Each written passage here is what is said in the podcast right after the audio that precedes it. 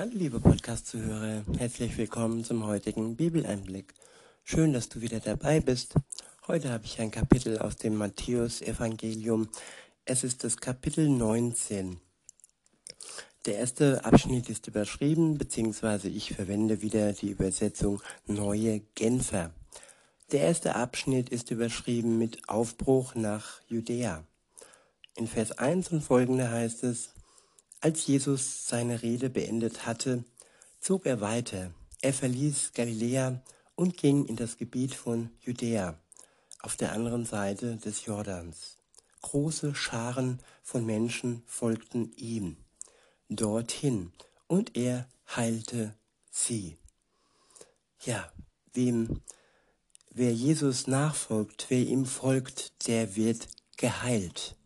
Heilung in vielfachem Sinn. Heilung muss nicht nur im Sinne von, ja, ja, körperliche Heilung vollzogen werden. Das kann auch seelische Heilung sein, dass er unser Herz wieder, ja, wieder heil macht, nachdem wir verletzt worden sind, nachdem wir enttäuscht worden sind, nachdem wir den Mut verloren haben.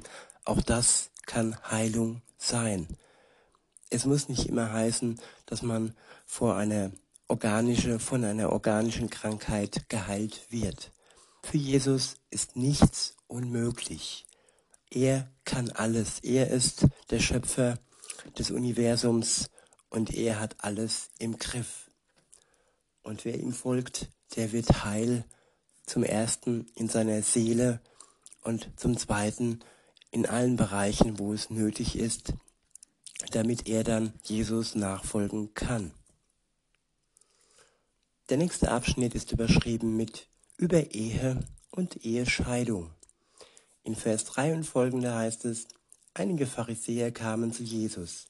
Sie wollten ihm eine Falle stellen und fragten ihn, und deshalb ist es einem Mann erlaubt, sich aus jedem beliebigen Grund von seiner Frau zu scheiden? Jesus entgegnete, habt ihr nicht gelesen, dass der Schöpfer am Anfang die Menschen als Mann und Frau erschuf und dass er gesagt hat, deshalb wird ein Mann Vater und Mutter verlassen und sich mit seiner Frau verbinden. Und die zwei werden ein Leib sein. Sie sind also nicht mehr zwei, sondern sie sind ein Leib, ein Körper.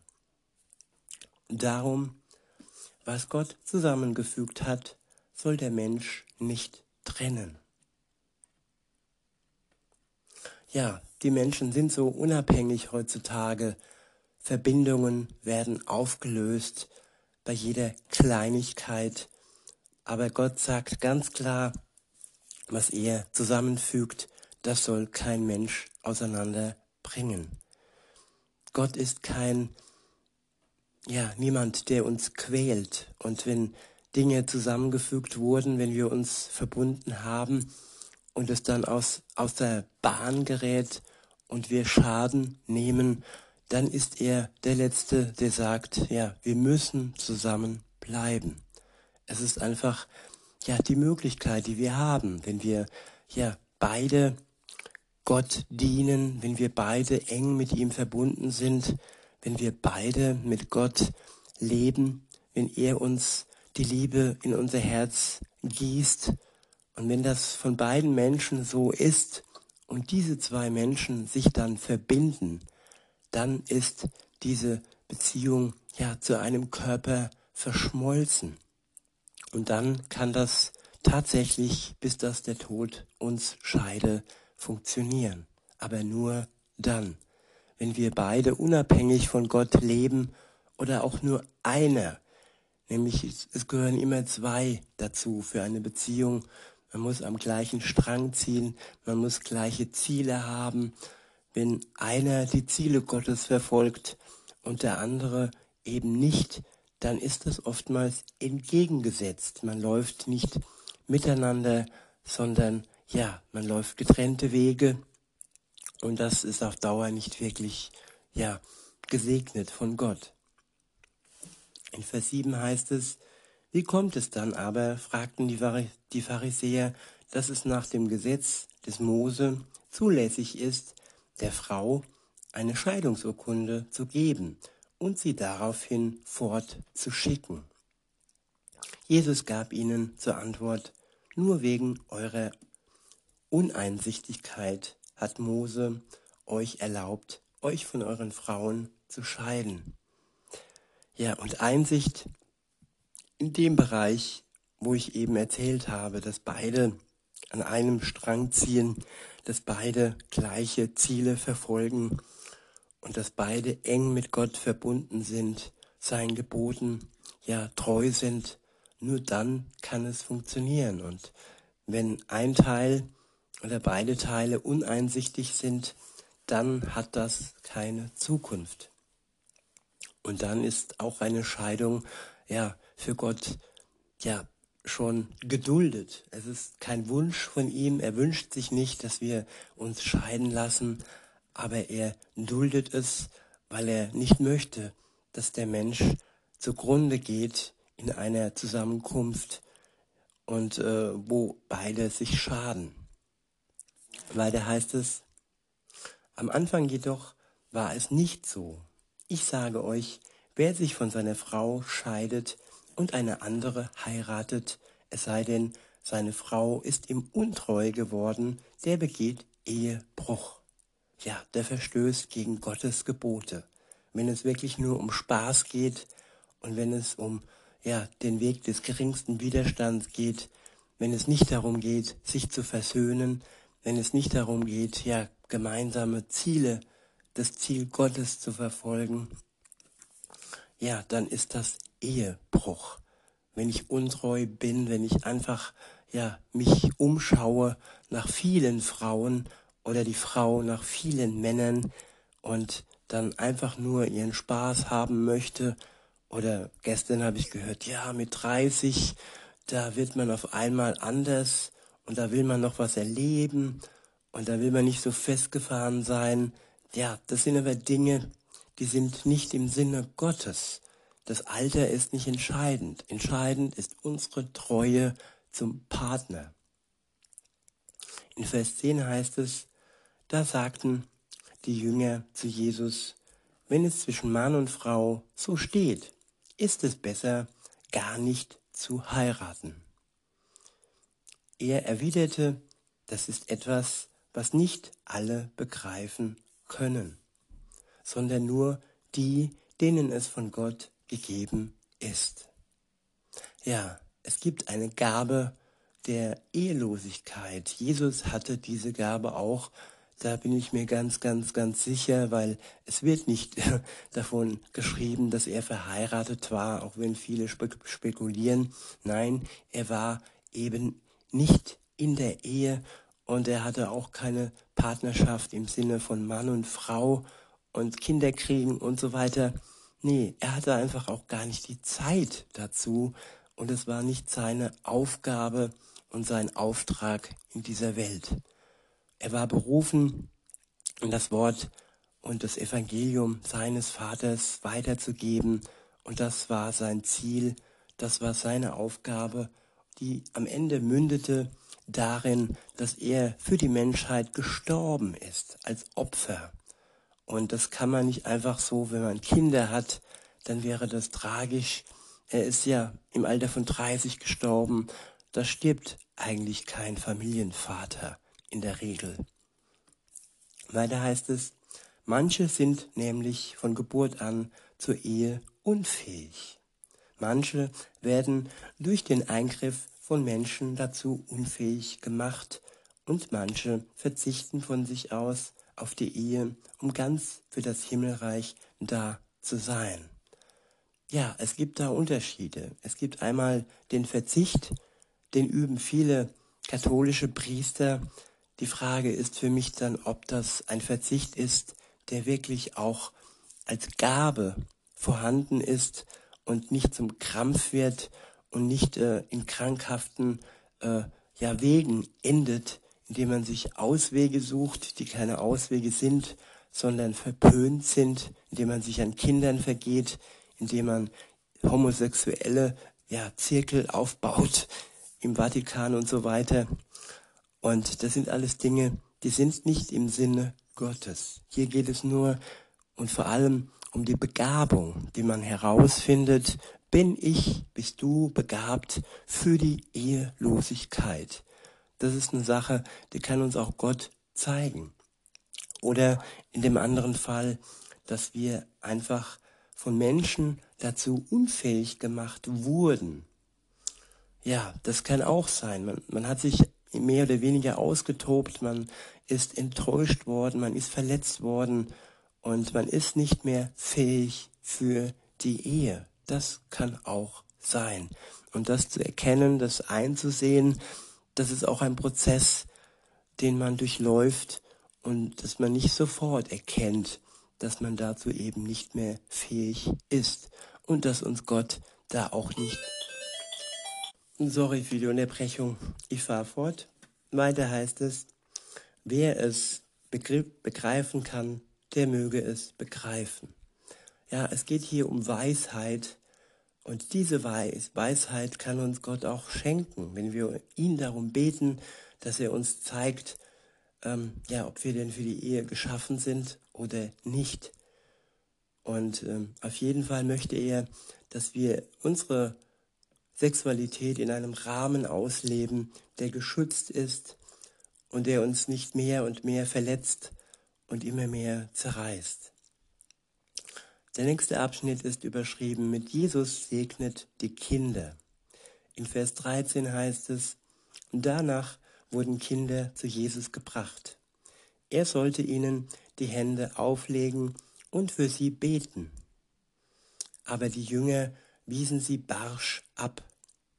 Und da sagte Jesus, lasst die Kinder zu mir kommen, hindert sie nicht daran.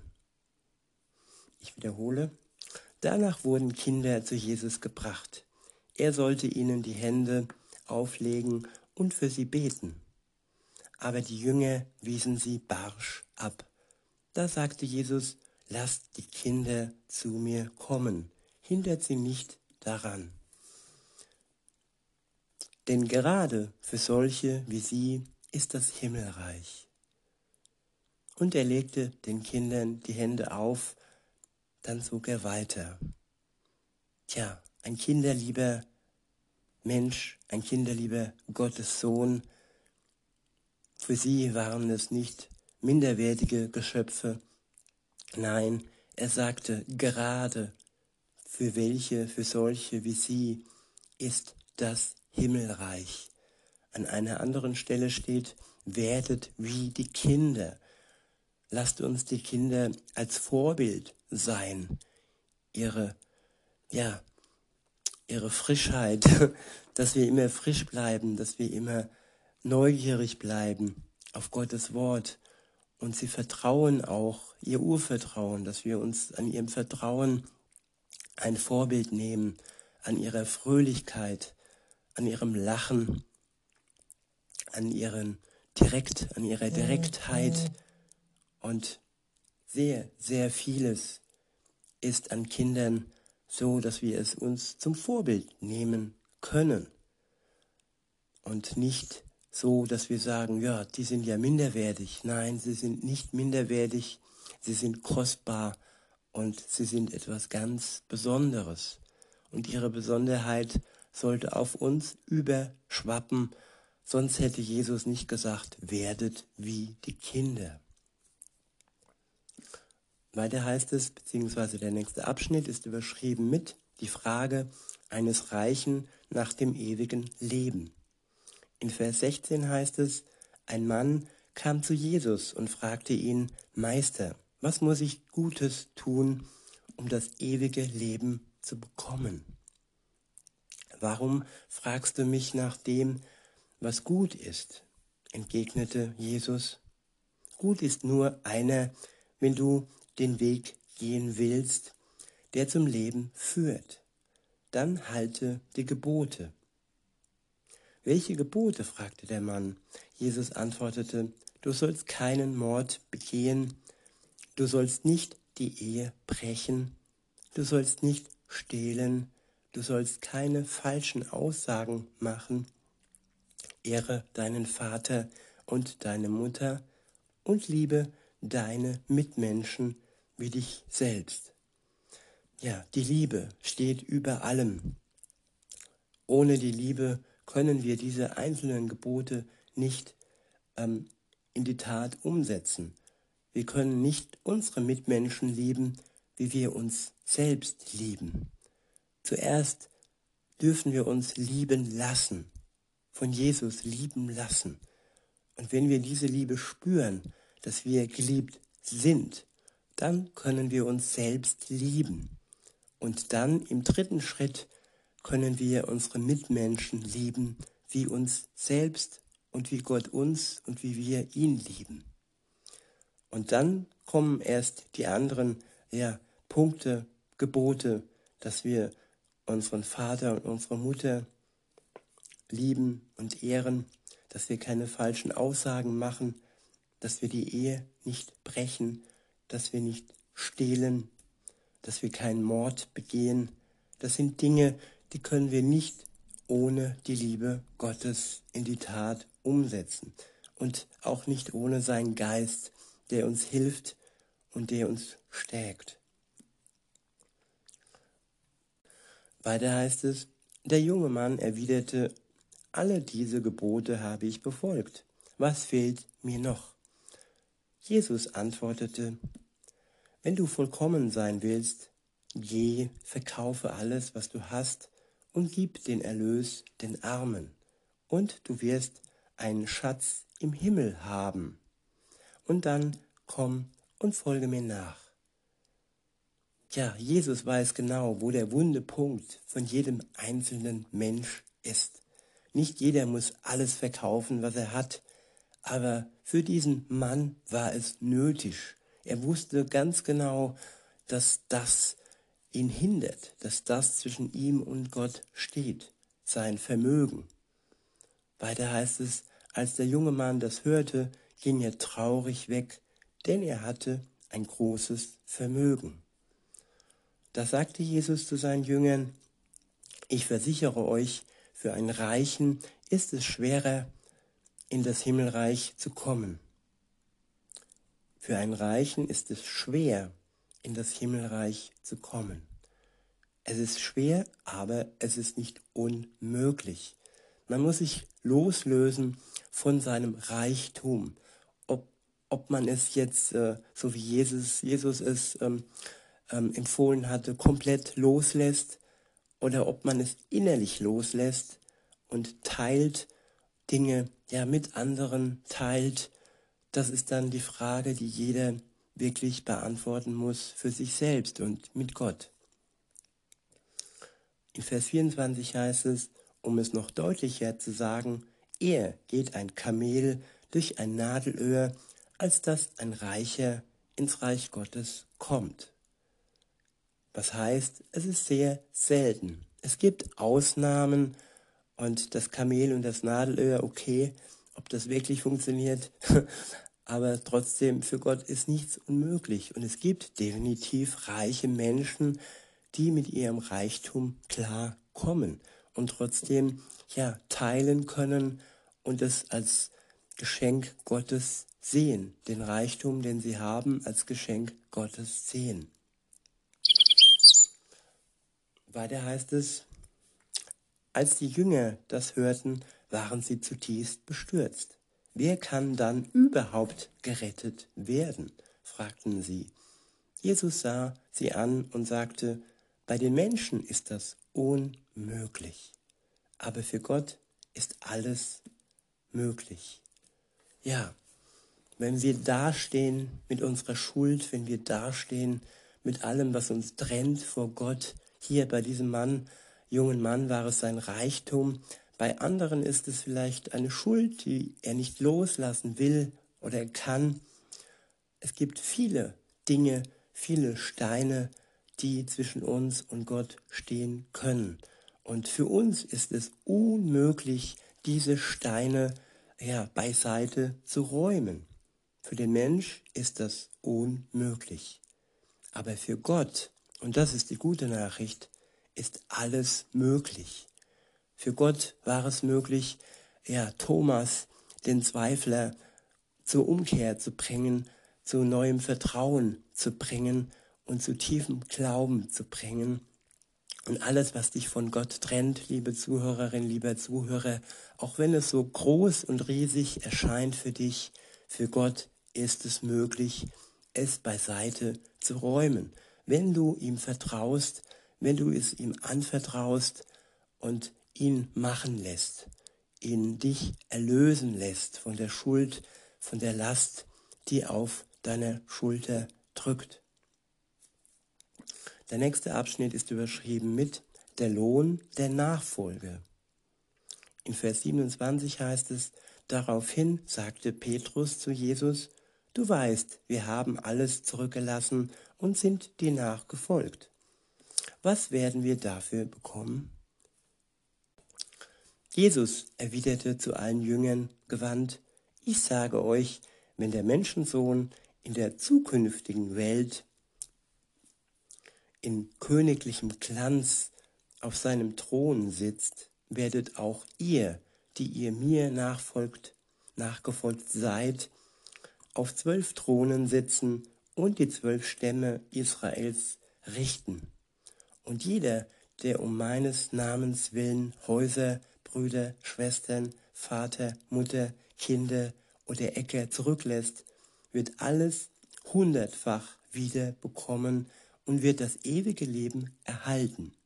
Ja, und hier geht es um jeden. Hier geht es nicht nur um die zwölf Jünger und die Stämme Israels, nein, hier geht es um jeden. Hier geht es auch eventuell um dich, liebe Zuhörerin und lieber Zuhörer.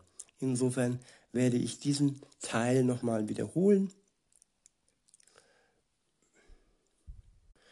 In Vers 29 heißt es nämlich, und jeder, der um meines Namens willen Häuser, Brüder, Schwestern, Vater, Mutter, Kinder oder Äcker zurücklässt, wird alles hundertfach wieder bekommen und wird das ewige Leben erhalten. Das Größte überhaupt, was ein Mensch erhalten kann, ist das ewige Leben, ewige Glückseligkeit bei Gott. Das ist der größte Lohn, den man sich vorstellen kann und den der reichste Mann oder die reichste Frau auf der Welt sich nicht erkaufen kann. Es ist Gnade, es ist ein Geschenk und alles, was wir dazu brauchen, ist Vertrauen, ist die Bereitschaft loszulassen, all das loszulassen, was uns von Gott abhält, was uns von Gott trennt. Das heißt nicht, dass jeder seinen Vater und seine Mutter äh, ja, verlassen muss. Es heißt nur, dass jeder individuell für sich erkennen kann, was für ihn nötig ist, dass er für sich loslässt und wo er seine Berufung von Gott her ja annimmt. Weiter heißt es ab Vers 30, aber viele, die jetzt die Ersten sind, werden dann die Letzten sein. Und viele, die jetzt die Letzten sind, werden dann die Ersten sein. Ja, die Maßstäbe werden vertauscht. Die, die, sie, die, die jetzt äh, als die Ersten scheinen, die Mächtigsten, die Reichsten und die Schönsten, ja, die werden dann die Letzten sein.